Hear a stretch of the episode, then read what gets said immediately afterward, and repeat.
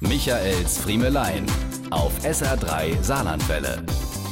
Ich muss hier an dieser Stelle jetzt einmal eben die Stimme für unseren Mann im All erheben, denn er selbst kann es ja gerade wegen Abwesenheit nicht tun. Matthias Maurer, der Obertaler, der letzte Woche den Höhepunkt seiner Weltraummission erleben durfte, den Außeneinsatz an der ISS. Was musste er sich danach nicht alles anhören? Er sei ja nur zum Fensterputzen rausgegangen, um die Kuppel von Sahara-Staub zu befreien. Wofür andere zu Hause 20 Minuten benötigten, habe er sieben Stunden gebraucht. Und dann die ganzen Pannen, seine wackelige Helmkamera, die von einem Missionspartner erst einmal wieder festgeschraubt werden musste, dann die Kabel und Drähte, in denen er sich, so die nachrichtensprachliche Formulierung, ordentlich verheddert habe und zu guter Letzt die Flüssigkeit, die sich während der Aktion in seinem Helm angesammelt hatte.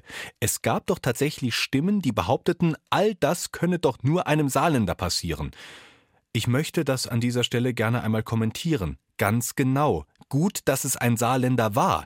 Wer, wenn nicht ein Saarländer mit all seinem Knauber- und Knoddlerwissen, wäre überhaupt fähig gewesen, sich aus diesen misslichen Lagen zu befreien und nicht zehn Minuten später wie Sandra Bullock und George Clooney hilflos durchs All zu treiben?